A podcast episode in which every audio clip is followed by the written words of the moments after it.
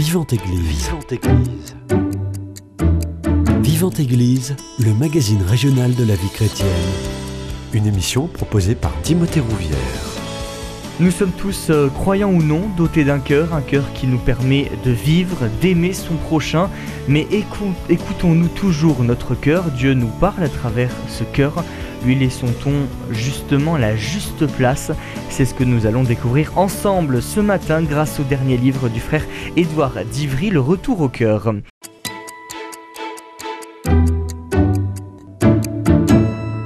Et pour en parler, j'ai le plaisir de le recevoir. Bonjour à vous. Bonjour à tous, à tous les auditeurs, bonjour à chacun qui est intéressé par cette belle thématique. Et je le rappelle, frère Édouard Ivry, euh, vous êtes dominicain de la province de Toulouse, docteur en théologie et licencié en philosophie. Pour débuter, est-ce que vous pouvez déjà nous expliquer euh, la genèse de ce livre, Le Retour au cœur, publié aux éditions Le Cerf? Alors, ce retour au cœur, c'est une citation, si vous voulez, de Isaïe, Isaïe 46, 8, dans lequel il est écrit Revenez à votre cœur, hommes prévaricateurs. C'est-à-dire ceux qui utilisent mal de leur temps, de- des dons de Dieu, des dons euh, qui leur euh, sont alloués gratuitement et qui en font mauvais usage. Revenez à votre cœur.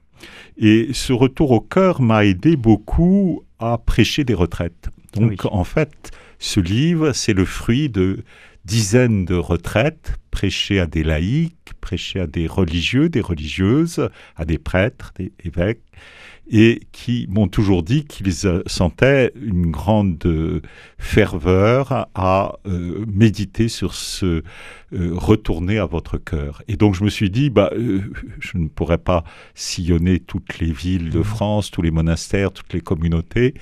Et j'arrive à un certain âge, j'ai presque 70 ans, il faut penser aussi bah, à l'avenir, et le mien se réduit dans le temps ici-bas. Il faut savoir céder nos trésors et les transmettre. Donc il y a comme une sorte de désir de transmission. Voilà, transmission de cet outil qui m'a beaucoup servi, qui a été à ma disposition pour aider les gens au service de l'Église, mais au service aussi de beaucoup de personnes qui tout simplement cheminent à tâtons et qui n'ont pas nécessairement eu toute la formation ni toutes les lumières pour découvrir la plénitude de, la révélation et qui sont très contents de euh, marcher pas à pas dans Mhm. ce qui est le quotidien de tous et de toutes. Nous sommes à égalité par rapport au réel, par rapport à l'expérience, par rapport à... Nous sommes dans la condition d'Adam et Ève. Mhm. Et c'est cette humanité commune qui fait que on ressent bah, les mêmes choses. On a un cœur qui bat, un cœur physique, mais aussi nous avons dans les profondeurs euh, plus intimes de notre âme un cœur qui comprend, qui connaît, qui cherche et un cœur qui pose des actes. C'est-à-dire euh, il y a comme une sorte de double relation dans le cœur l'aspect, si vous voulez, par rapport à l'âme qui est forme du corps, qui est acte du corps, mais c'est l'aspect plus philosophique, plus, si vous voulez, métaphysique du cœur. Et puis, il y a le cœur relationnel. Euh, le cœur relationnel, c'est dans le fond le sommet de l'âme qui rentre en contact. Alors, nous avons d'abord l'expérience du bébé qui aime sa maman et son papa. Et c'est le premier mouvement du cœur, parce que euh, le premier mouvement de la volonté, c'est d'aimer. Et le cœur, euh, c'est justement cette désignation de cet acte de la volonté qui euh, suit une connaissance. Le bébé reconnaît sa maman, reconnaît son papa, et dans cette connaissance, il y a une volonté d'aimer, une volonté de s'attirer ce bien à lui et de rendre quelque chose à ce bien dont il est comblé. Voyez, il y a euh, donc le cœur est essentiellement une réalité relationnelle. Quand je parle de l'âme, c'est beaucoup plus, euh, si vous voulez, euh, philosophique, métaphysique. C'est-à-dire, je vois l'agissement comme si j'étais un peu à l'extérieur de moi-même, où je dis tiens, voilà, l'âme dirige le corps et on se m'en rend bien compte parce qu'au moment où quelqu'un meurt, bah, il reste du corps seulement un cadavre et on sent bien qu'il y a une vie en plus et que cette vie permet de donner une forme à ce corps sans quoi il se désagrège et en même temps je le mets en acte sans cesse, voyez. Donc j'ai une réflexion beaucoup plus au-dessus, si vous voulez, de, euh, de ce que est le quotidien. Quand je rentre dans le cœur, je rentre dans l'intériorité. Je rentre dans qu'est-ce qui se passe dans ce cœur, qu'est-ce qu'il y a au-dedans, et je rencontre bah, ces deux puissances de l'âme qui sont la volonté et l'intelligence. Et je vois que ce sont euh, ces deux puissances de l'âme qui sont vraiment, je dirais, au centre au centre, euh, comme je dirais d'ailleurs euh, dans la Bible, je parle du cœur des mers ou du mm. cœur du monde, ben, c'est le centre. Et mon centre à moi, c'est mon cœur. Là où est mon cœur, là est l'essentiel, si vous voulez. Qu'est-ce que je fais de mon cœur? Et donc, ce cœur, ben, qu'est-ce que j'en fais? Mm. Voilà la grande question que je pose souvent à ceux qui écoutent les retraites que je prêche. Qu'est-ce que tu fais de ton cœur? Mm et ça aide. Avec ce livre, vous décidez d'explorer la nature profonde du cœur. Est-ce qu'on peut dire que c'est un livre qui s'adresse à tout le monde? Parce qu'avant tout, on est tous dotés d'un cœur d'un point de vue très euh, anatomique, physique. Oui, hein. oui, tout à fait. Tout à fait. Je pense que tout homme de bonne volonté qui accepte de faire cette expérience de lire ce livre en tirera certainement un bienfait, mmh. puisqu'on rencontre vraiment, bah, euh, d'abord, euh, l'homme dans son existence et, qu'est-ce qu'il ressent. Et très probablement, je ne garantis pas, bien sûr, qui est comme pour saint Augustin qui a tout à coup découvert son cœur, qui a fait, qui le raconte dans ses confessions, comment d'un seul coup euh, il y a quelque chose qui a craqué en lui et il a découvert euh, Dieu et la révélation. Il a lu l'écriture et l'écriture tout à coup a été comme une lumière nouvelle parce qu'il la connaissait déjà. Il était déjà catéchumène depuis son mmh. enfance. Il avait déjà été auprès de Monique, sa maman, euh, en, bonne main, je dirais, pour euh, être déjà sur la voie, je dirais, de la révélation et du salut. Mais il n'avait jamais encore, euh, je dirais, plongé. Et un moment, dans un jardin au nord de Milan, avec son ami Alipius, il est là, il attend, et il est dans une situation, dans le fond, dans laquelle il est en quête, son mm. cœur est en quête, et tout à coup, un flot de larmes impressionnant le, le, le, le l'emplit et il se demande qu'est-ce qui se passe. Et puis, mystérieusement, c'est là où il y a la providence, il y a un petit enfant qui chante Tolé Legge, écoute et lit, et euh, il prend, il prend la Sainte Écriture et tout à coup tout s'illumine. Voilà, mmh. je dirais, c'est ce que je souhaiterais volontiers à euh, tel ou tel lecteur qui resterait un petit peu, bon, euh, en situation un peu de recul par rapport à, aux, religions par rapport à l'Église mm. catholique. On entend souvent beaucoup de critiques et c'est vrai qu'il y a des choses critiquables, qu'il y a eu beaucoup, euh, surtout après le Concile Vatican II, mal interprété, un, certain déclin, je dirais, moral. Et euh, c'est sûr que je comprends très bien qu'il y ait des gens qui n'aient pas envie de euh, recevoir ce que Jésus, qui est parfaitement saint et parfaitement pur et qui déteste le péché, eh bien, de tendre la main vers ce Jésus sauveur. J'aimerais qu'on s'arrête quelques instants sur le titre de cet ouvrage, Le Retour au cœur. Oui. Ça veut dire que nous, oui. nous avons perdu notre cœur? Alors, je pense, oui, que nous avons fait de mauvais choix. Hmm. Et je pense en particulier qu'il y a eu une déviation, je dirais, une sorte d'optimisme niais qui est advenu au moment de ce qu'on appelle les Lumières, en particulier Jean-Jacques Rousseau, qui a mm. beaucoup marqué l'éducation, qui a beaucoup marqué le monde, je dirais, de, à partir du XVIIIe siècle. Il s'imagine que nous naissons bons, nous naissons comme le bon sauvage, qui mm. a priori est bon, et que c'est la société qui pervertit le euh, l'homme qui euh, a priori est bon. Donc il suffirait de corriger les institutions pour que l'homme retrouve sa bonté native, voyez. Hmm. Mais c'est complètement naïf. C'est oublier tout ce que nous avons comme expérience que le petit bébé d'emblée peut être marqué par des mauvais penchants. Hein.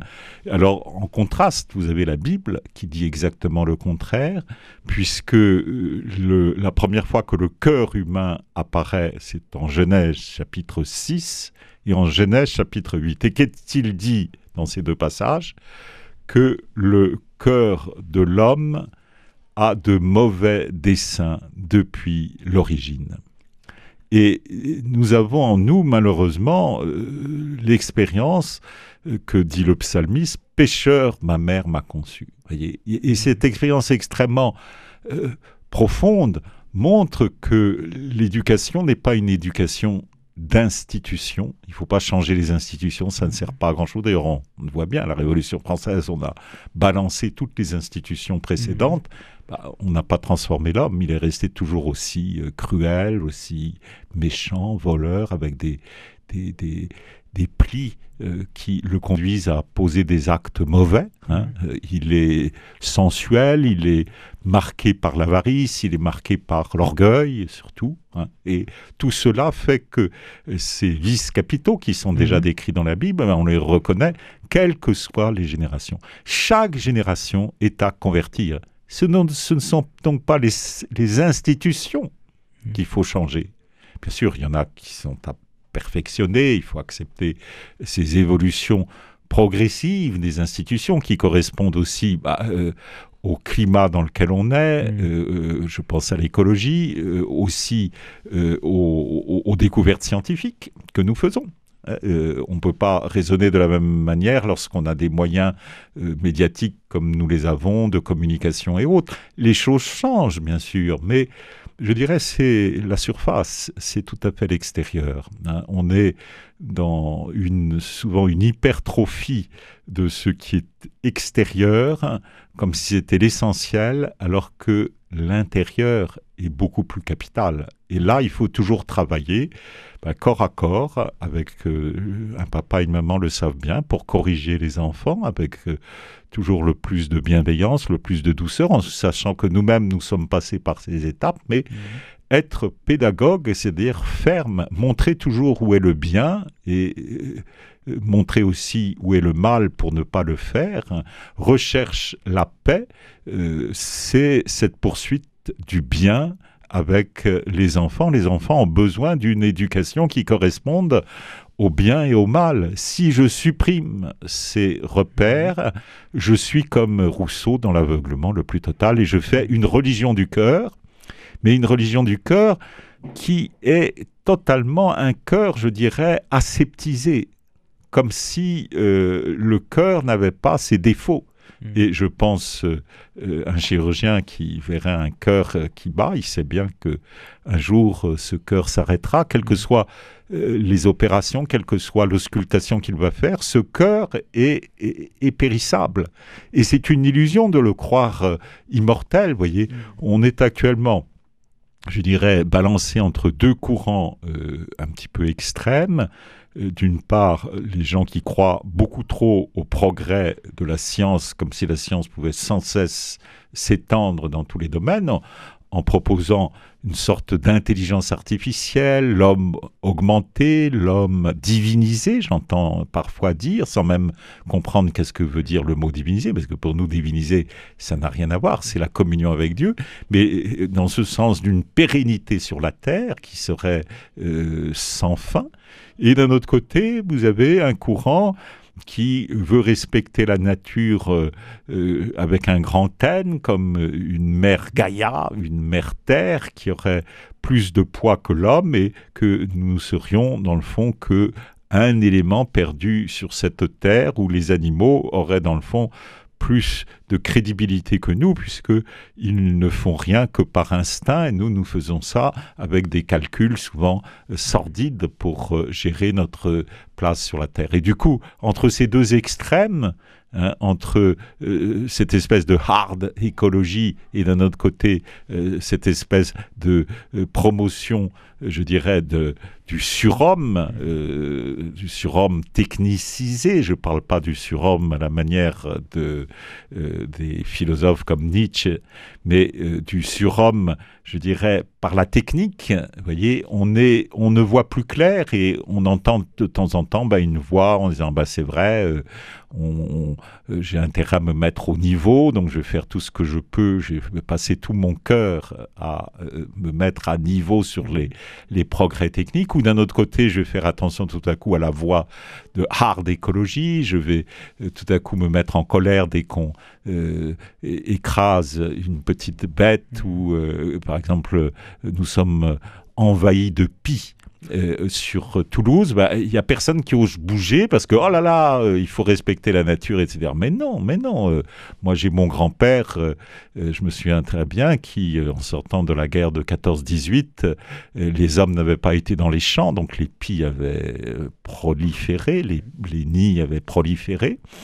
Et du coup, il y avait des pis partout. Et eh bien, les mairies ont dit, bah, tous les euh, pics euh, qui nous seront ramenés, on donnera 10 sous. Et ben, les enfants se faisaient une joie folle d'éliminer les nids et les pies pour euh, recevoir les 10 sous de la mairie. Et comme ça, on a délivré le pays qui, pendant 4 ans, s'était laissé envahir de pies. Ben, on est envahi, on n'ose plus rien dire.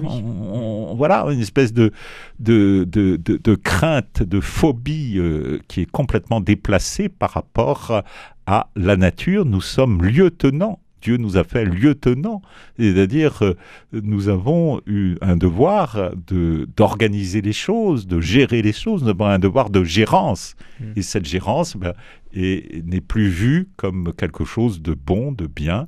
Il faut laisser faire, laisser passer. Ça, c'est aussi une, grande chose de ce siècle des Lumières, euh, où on a beaucoup cru que, bah, dans le fond, l'économie, laisser faire, laisser passer, même les vices, laisser faire, laisser passer, c'est bon pour l'économie.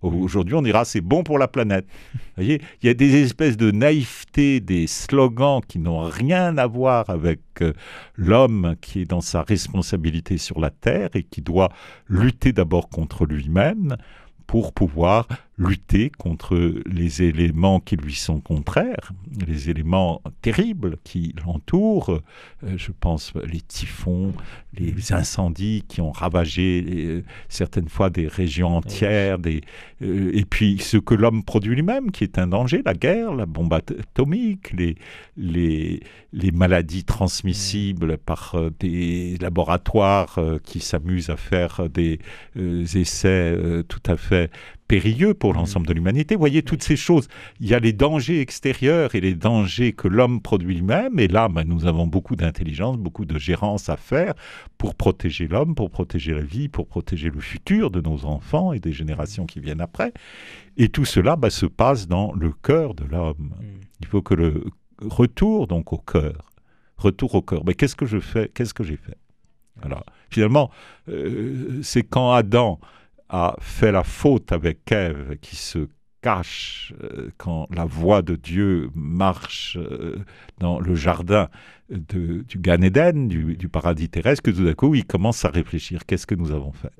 Et euh, c'est à ce moment-là que la vérité se fait et que petit à petit, l'homme va comprendre bah, qu'il s'est égaré. Et il va y avoir une proposition de Dieu d'un retour à l'homme tel que Dieu aurait voulu qu'il soit, mm. mais dans euh, un cheminement pénitentiel, dans un chemin de conversion, de transmission hein, qui se fait de génération en génération. Vous pointez du doigt aussi la société de consommation. Vous dites qu'elle a fait perdre sa juste place au cœur. Oui, de fait, euh, c'est un des éléments que euh, nous avons pointé parce que dans cette attirance, comme dans, je parlais de cette, euh, ce désir de l'homme euh, de vouloir être dans la pérennité par euh, ses découvertes, eh bien, la consommation, c'est aussi une certaine manière de jouir de tout ce qui est donné ici-bas dans une sorte de non-limite, c'est-à-dire je veux tout tout de suite. Et souvent, l'éducation qui est donnée aux enfants en disant il faut céder aux enfants, les laisser faire et leur laisser euh, recevoir euh, tout ce qu'ils demandent, bah, c'est une faute d'éducation. Ce n'est pas euh, comprendre que le cœur a besoin justement de barrières, le cœur a besoin d'éducateur, de, un peu comme un tuteur. Voyez, moi j'ai toujours cette image que la loi est, un tuteur, parce que Saint Paul le dit dans l'Épître aux Galates. La loi est tuteur, c'est-à-dire les parents doivent mettre par rapport à leurs enfants eh bien des sauvegardes et montrer où ça doit pousser. Mm. Et si je laisse la vigne s'étaler par terre, je n'aurai jamais de bons fruits, je n'aurai jamais de raisin, elle va s'étaler par terre, elle va grandir, grandir, grandir, aura, et puis elle ne se lèvera jamais, il n'y aura pas eu de tuteur, voyez, et donc pas de fruits. Eh bien, je dirais la société de consommation, c'est répondre tout simplement au désir instinctif du concupiscible.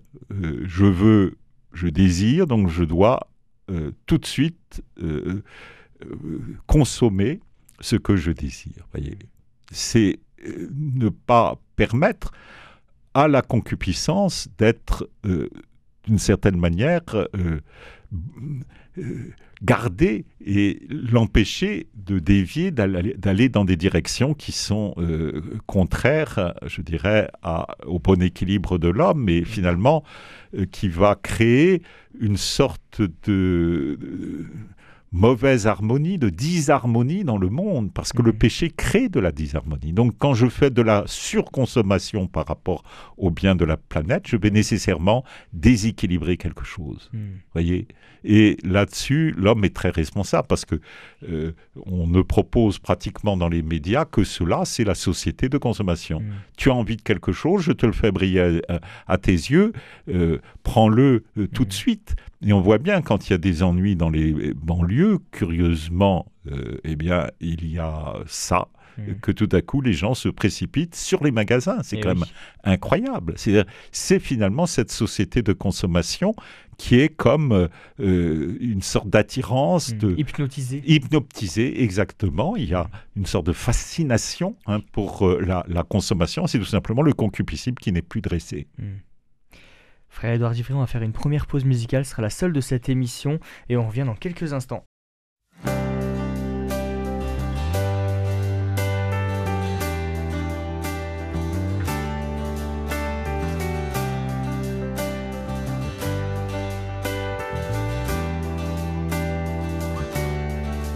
Quand quelqu'un accepte ce que Dieu confie, Dieu fixe une norme pour juger si les actions de l'homme sont bonnes ou mauvaises.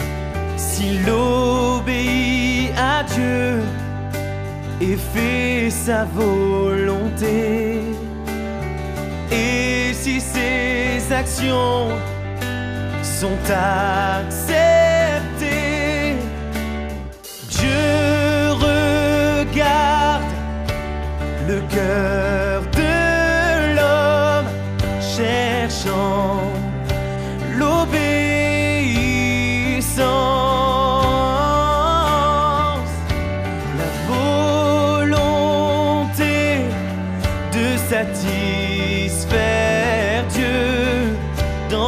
dans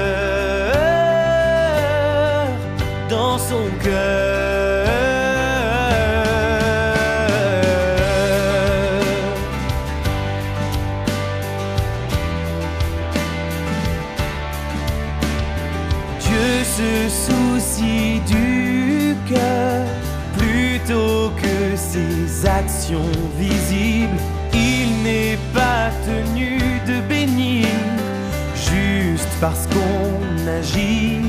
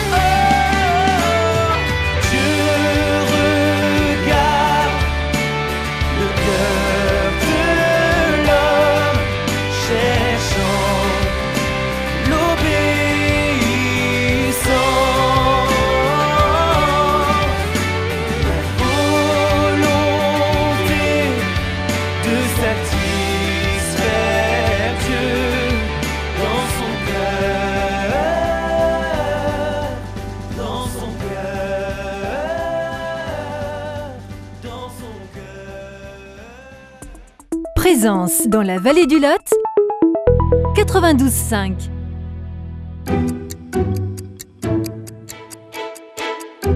Vivante Église, Timothée Rouvière. De retour dans votre émission Vivante Église sur Radio Présence, je suis toujours avec le frère Édouard Divry, dominicain de la province de Toulouse, docteur en théologie et licencié en philosophie, pour parler de son dernier ouvrage, Le Retour au cœur, aux éditions euh, du CERF. Euh, frère Édouard Divry, au cours de cet ouvrage, vous invitez à chercher Jésus en cinq étapes. Pourquoi c'est important au quotidien de chercher le Christ?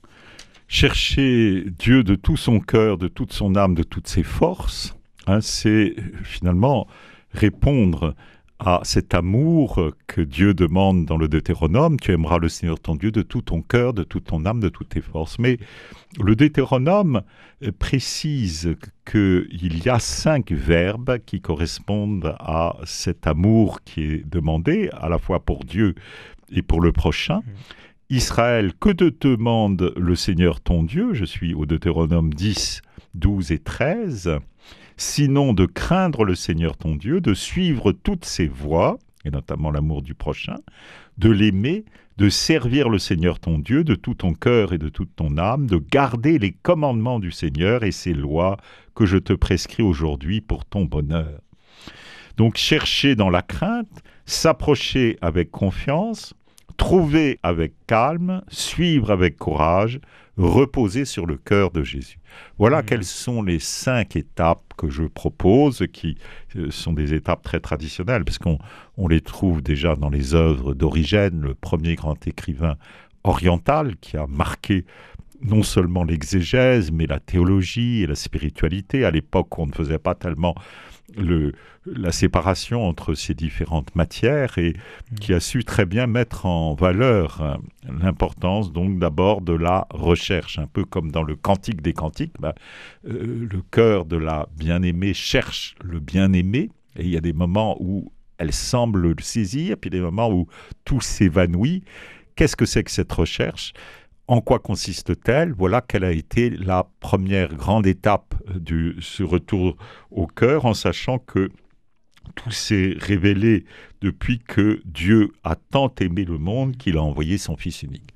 C'est Jésus lui-même qui éclaire, dans le fond, euh, ces, ces étapes et qui aide l'homme à comprendre que son cœur est compliqué et malade, comme disait le prophète Jérémie, pour euh, qu'il puisse revenir à son cœur tel que Dieu l'a créé et tel que Dieu veut le transformer en lui donnant la grâce. Donc première étape très importante où euh, l'homme découvre que, euh, avec, euh, je cite Saint Augustin, tu nous as cherchés sans que nous te cherchions mmh. et tu nous as cherchés pour que nous te cherchions encore magnifique expression, voyez, d'Augustin, mm. qui a été le premier à avoir bien exprimé ce que j'exprime dans tout ce livre, parce que c'est vraiment la lumière, c'est le docteur des docteurs. Hein. Quand on a grande euh, joie à lire quelque chose, eh bien, euh, il faut toujours conseiller de revenir euh, aux écrits de Saint Augustin, dans lequel il y a une sève extraordinaire. Évidemment, mm. c'est très long, et on, est un peu tendance, on a un peu tendance à baisser les bras en disant ben, j'arriverai jamais à lire mmh. ça. Lisons au moins les confessions. Hein, pour comprendre ces étapes du cœur. C'est exactement ce que saint Augustin a vécu. Nous avons été conçus dans le cœur de Dieu, dit le pape François. Et donc euh, c'est important de comprendre qu'est-ce qui se passe hein, dans ce cœur, cette recherche. Il y a un élan à demander une joie supérieure, à s'y laisser entraîner, Ô toi, donne-moi la force de te chercher, dit saint Augustin, toi qui m'as fait pour te chercher de plus en plus. La recherche, c'est, si vous voulez, la base. Et j'ai pris cette image des poupées gigognes. Vous voyez ce que c'est que les mmh. poupées gigognes? Ce sont des petites poupées russes qui s'emboîtent les unes dans les autres. J'ouvre la première et je trouve encore une poupée. J'ouvre la deuxième, je trouve encore une poupée. J'ouvre, etc. Et je propose cinq poupées qui sont comme les unes dans les autres, si vous voulez. Mmh. Mais la toute première, c'est la recherche de Dieu. Hein. Je suis fait pour chercher Dieu. Je suis natif comme un chercheur de Dieu pour retrouver mon origine. Et est-ce que justement euh, Dieu se laisse, se laisse facilement trouver? Oui.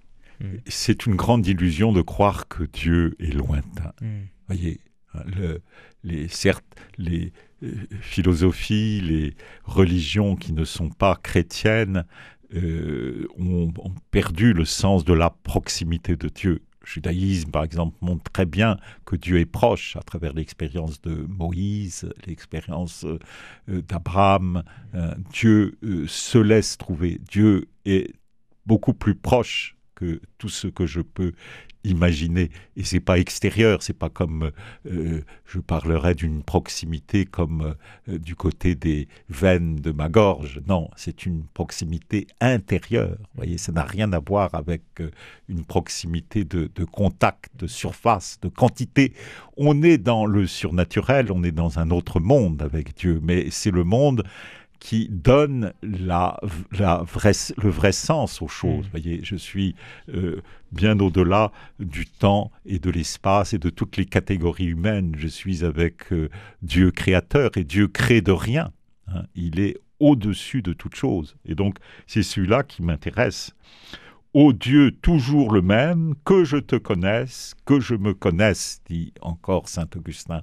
C'est-à-dire, euh, euh, en trouvant Dieu, je vais me découvrir moi-même. Et ça, c'est une grande euh, euh, signification pour notre temps qui a perdu le sens de Dieu, donc qui ne se connaît plus lui-même et qui est prêt à écouter n'importe quelle baliverne, hein, qui Mm. est prêt à gober beaucoup plus facilement parce que il ne connaît plus Dieu et il ne se connaît plus lui-même. Et c'est pour cela qu'on voit tellement euh, d'erreurs autour de nous. Mm. euh, le cœur est devenu le lieu de combat entre l'amour et la concupiscence, disait Saint Jean-Paul II. Et tant que je n'ai pas découvert cela, eh bien, je reste un petit peu euh, en dehors. Mm. Donc, deuxième étape, c'est s'approcher de Dieu. Mm.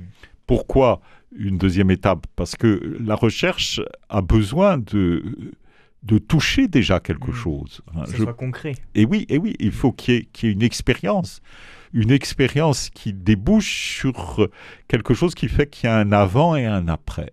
Et donc dans l'approche, il y a quelque chose qui fait que je me suis déjà dessaisi d'une partie du bagage qui m'alourdissait un peu comme Moïse qui s'approche du buisson ardent, ben, il retire ses sandales, il s'approche du Mm. buisson ardent. Il y a une approche. Avant, il y a une recherche et on entend cette voix, euh, comme Moïse a entendu euh, la voix de Dieu qui lui demande de, s'approcher. Et Moïse a accepté de s'approcher. Et ça, c'est un moment donc décisif que la deuxième étape, puisque j'accepte d'une certaine manière quelque chose qui euh, va s'illuminer. Là où est l'amour, là est l'attention, disait un grand spirituel en France, Richard de Saint-Victor, et cette attention à la présence de Dieu va faire que je m'approche d'une manière beaucoup plus déterminée que dans une recherche qui peut rester un peu intellectuelle, un peu, si vous voulez, sensible, etc. Mm. Ayant dépassé ces éléments qui sont utiles pour la recherche, eh bien, il y a cette deuxième étape où euh, euh, si nous aimons, nous voyons. Si nous aimons, nous voyons. Euh, je pense que nous avons des grands auteurs qui peuvent être utiles, euh, comme euh, Antoine de Saint-Exupéry avec Le Petit Prince, voyez, le renard, hein, qui montre très bien que le renard ne se laisse pas apprivoiser, et c'est notre cœur qui ne se laisse pas apprivoiser par la présence tout de suite. Il faut du temps, il faut ces étapes d'approche, voyez. Euh, commencer à prier tous les jours, recommencer à prier tous les jours, recommencer à lire la Bible tous les jours. Tout ça, ce sont des moyens d'approcher vraiment de la présence, voyez. Et les sacrements, les sacrements de l'Église, voyez, hein, euh, les sacrements euh, de la régularité, comme la confession, comme le, ce moyen qui nous est donné pour purifier notre âme. L'approche, dans le fond, c'est un moment d'isolement dans lequel euh, je me reconnais tel que je suis et je reprends de la force pour euh, devenir tel que Dieu veut que je sois. Voyez. Donc c'est une étape euh, déterminante et qui débouche sur euh, La troisième. la troisième, accueillir le Christ, accueillir Dieu d'une manière plus générale, hein, c'est le changement qui passe à l'acte, voyez, d'une manière encore plus déterminée, parce qu'il y a une véritable union. hein. L'Eucharistie donne l'union à Dieu. Mm. Et si le cœur a bien été préparé par les étapes précédentes, eh bien, l'union va être fructueuse, voyez. Je ne peux pas aller dans une file de communion, recevoir la communion et dire euh, ça y est, tout est fait. Non, si je ne prie pas, si je ne me confesse pas, Mm. si je ne fais pas toutes les étapes de préparation, bah, euh, qu'est-ce que cette union va être? Elle va être totalement extérieure à moi-même, elle va être matérielle, je vais recevoir euh, la présence des ré- réelle, mais elle va disparaître en moi aussi vite qu'elle est apparue. Mm. Et il n'y aura rien, il n'y aura pas de cœur à cœur. Et c'est pour cela que cette étape de la communion demande beaucoup de préparation. Chercher, s'approcher et euh, rencontrer, hein, accueillir le Christ, c'est le début donc d'un changement tout à fait euh, déterminant. Et, c'est vrai que là, dans ce cœur à cœur, eh bien, il y a des larmes nouvelles qui sont découvertes. hein. Le euh, Dieu apaise les pleurs anxieux. On sait que souvent, euh, une des grandes euh, problèmes du cœur de l'homme, c'est l'anxiété de nos jours. Mm, oui. L'homme prend de plus en plus de tranquillisants, euh, Mm. des euh, produits pharmaceutiques, je Oui, parle bien. Mais et simplement, il est plus tranquille, il n'a Mm. plus, il, il a une sorte d'angoisse, Ah bon, angoisse le stress et l'angoisse, c'est le mal Voilà. du siècle. hein. Et le mal du siècle. Mm. hein. Et, et c'est vrai que euh, l'homme est troublé par tout ce mal qui, euh, d'abord, est en lui et, et qui est autour de lui. Et donc, cette angoisse le, l'étreint à la gorge d'une certaine manière. Eh bien, euh, les euh, psychotropes euh, ne résoudront jamais. peut-être qu'ils feront une sorte de bien ressenti provisoire, comme une espèce de, sentiment que, que ça va bien, un peu comme ce, cet homme qui conduisait cet avion euh, hors de France et qui euh, prenait des psychotropes et qui allait Mhm. se cracher sur, euh, en, en allant vers le Mont Blanc, vers la montagne. Vous vous souvenez de cette terrible histoire?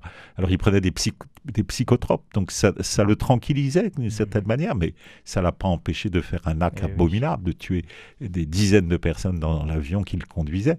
Donc, vous voyez, le, le psychotrope n'est pas euh, une espèce de faux calmant hein, Mm. par rapport aux profondeurs de, de l'âme. Et je crois que il faut retrouver les vraies larmes, aux heureuses larmes par lesquelles sont lavées les taches intérieures, euh, disait euh, donc Guigues le Chartreux, un de Mm. nos grands maîtres spirituels de, de tout l'Occident. Et nous découvrons à ce moment-là, dans ces larmes nouvelles, des germes et des gains de la félicité Mm. éternelle. Augustin a beaucoup pleuré dans, sa dans ses confessions, il le Mm. montre, hein, et c'est quelque chose de caractéristique, si vous voulez, d'un cœur qui devient pénitent, d'un cœur qui euh, a découvert que euh, son cœur a besoin d'être sauvé. Hein. Mm. Et cette union à Dieu le, le met en face de cette évidence.